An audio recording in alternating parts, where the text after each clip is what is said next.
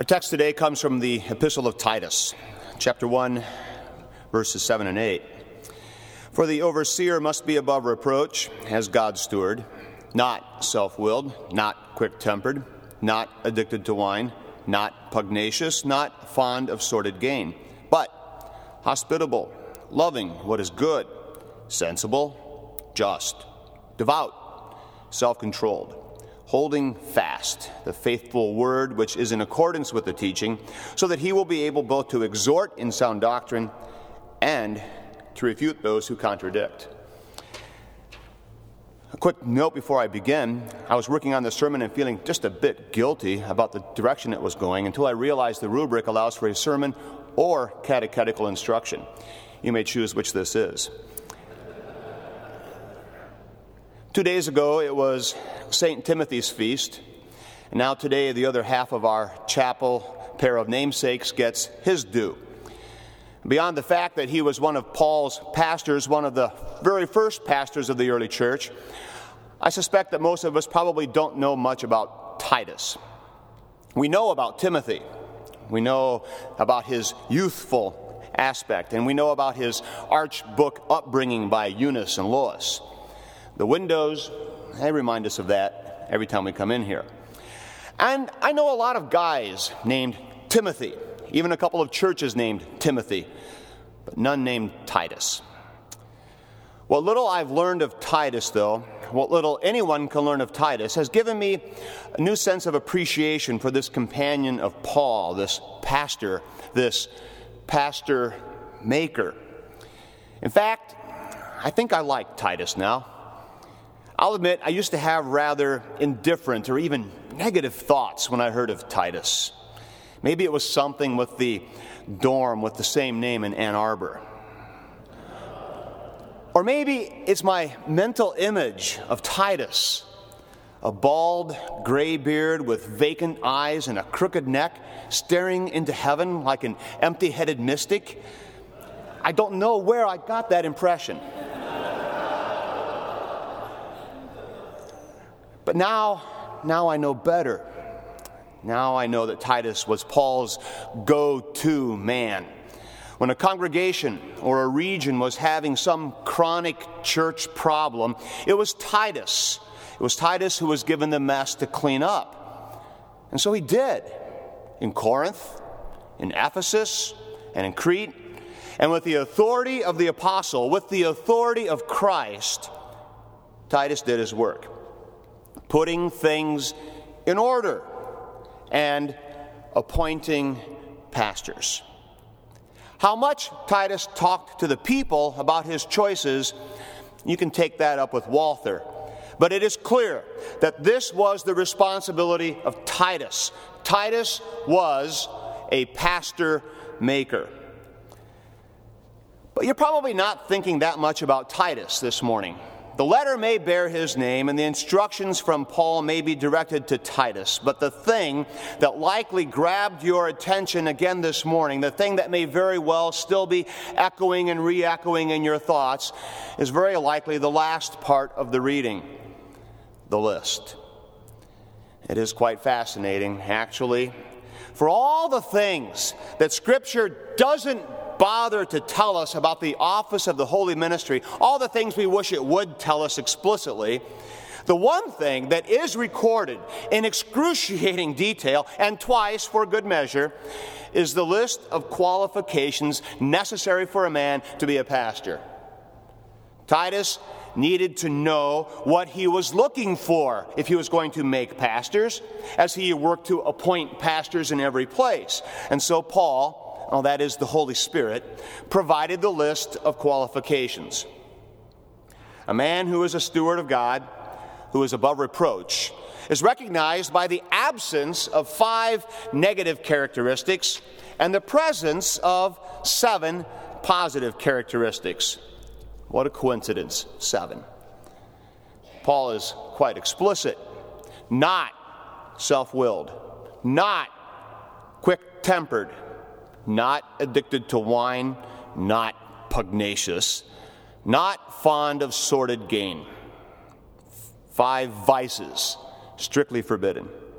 Then, on the other hand, He must be hospitable, loving the good, sensible, just, devout, self controlled, holding fast the faithful word.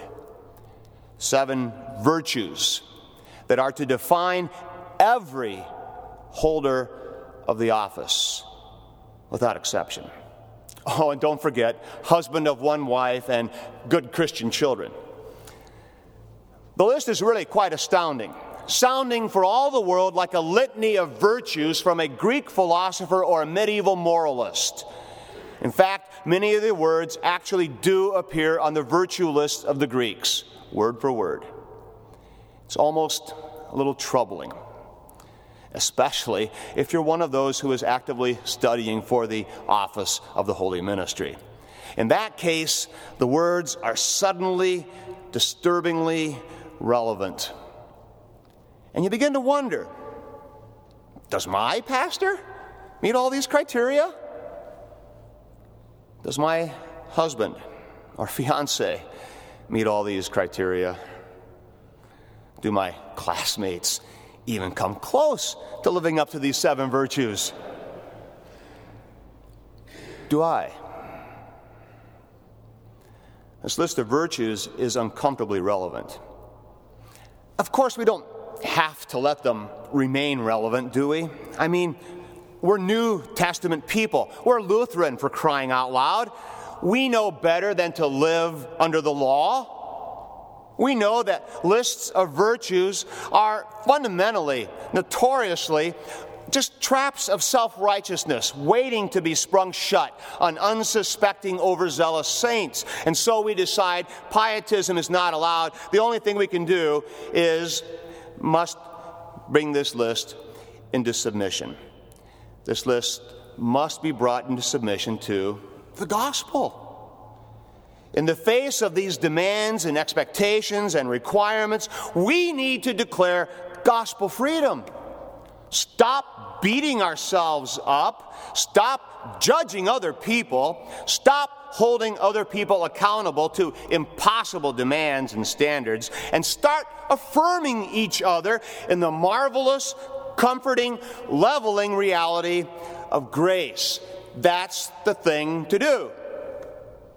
Away with exclusivity, away with the guilt, away with the judgments, away with the list.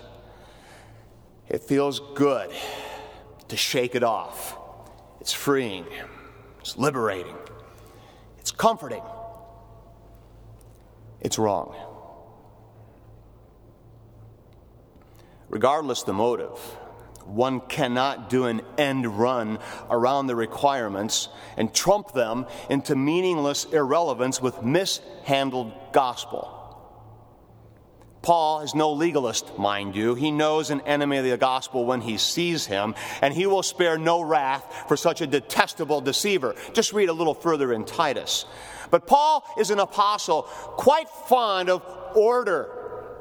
And Paul knows the critical importance of having men who will teach and live and deliver order in their ministry among God's people. That's why he, well, that's why the Holy Spirit provides the list. The list is not a choice bit of law meant merely to make us feel guilty, humble, and repentant, though it will do that. It is provided because it is to be followed. These are not the requirements for faith. This is not the requirement list for discipleship or anything of the sort, but these are the requirements for a man who would be a pastor. And they are to be followed, not to be ignored, not to be brushed aside. Are these pastoral requirements rather exacting? Yes. Do these requirements exclude some, well, oh, many people? Yes.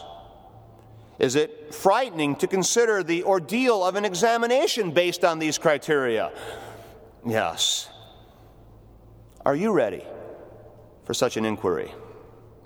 Do you meet Paul's standards? Would Titus pick you?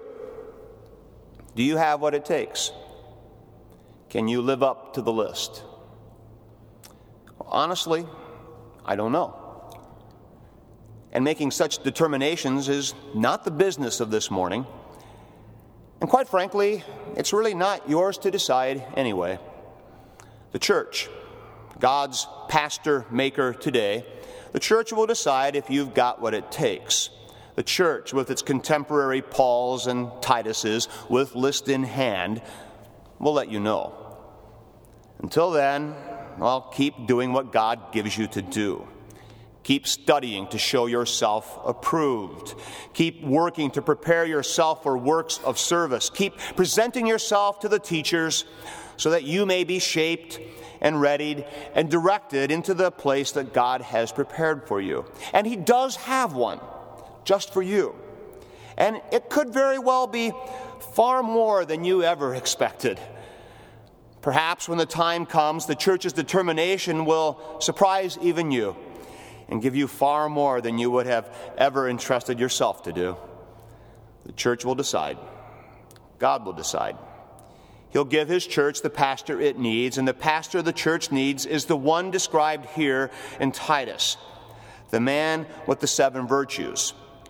He's the man who's got what it takes to be a steward of the plan.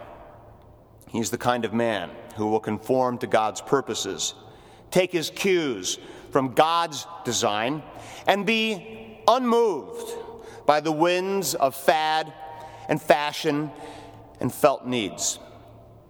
He knows that God's list of criteria matters more than any, any human list of expectations or requirements for this man. Not everyone meets the requirements of the list. Not every Christian is cut out to be a steward of God's plan, but every Christian does certainly have a place in the plan. Maybe you can't live up to the list. Maybe you haven't been given what it takes to be a pastor. God won't always give every believer the qualifications of the pastor list, but He will always, always give the goods from His grace list. What you don't have and what you most need, He will always give you forgiveness, freedom from guilt, comfort and assurance, security in the face of disaster and death, purpose for your living today, the promise of resurrection life forever. This He most certainly gives you, always. What it takes is Jesus. And Jesus, you've got. Well, actually, Jesus has got you. And Jesus will get his pastor, and that pastor will be just the kind of man that Titus was looking for, just the kind of man that the church needed, just the kind of man that the church still needs. A man prepared and shaped by God, a man who meets the criteria of the list, a man who brings the gospel, a man who delivers Jesus. God grant it to his church today. Amen.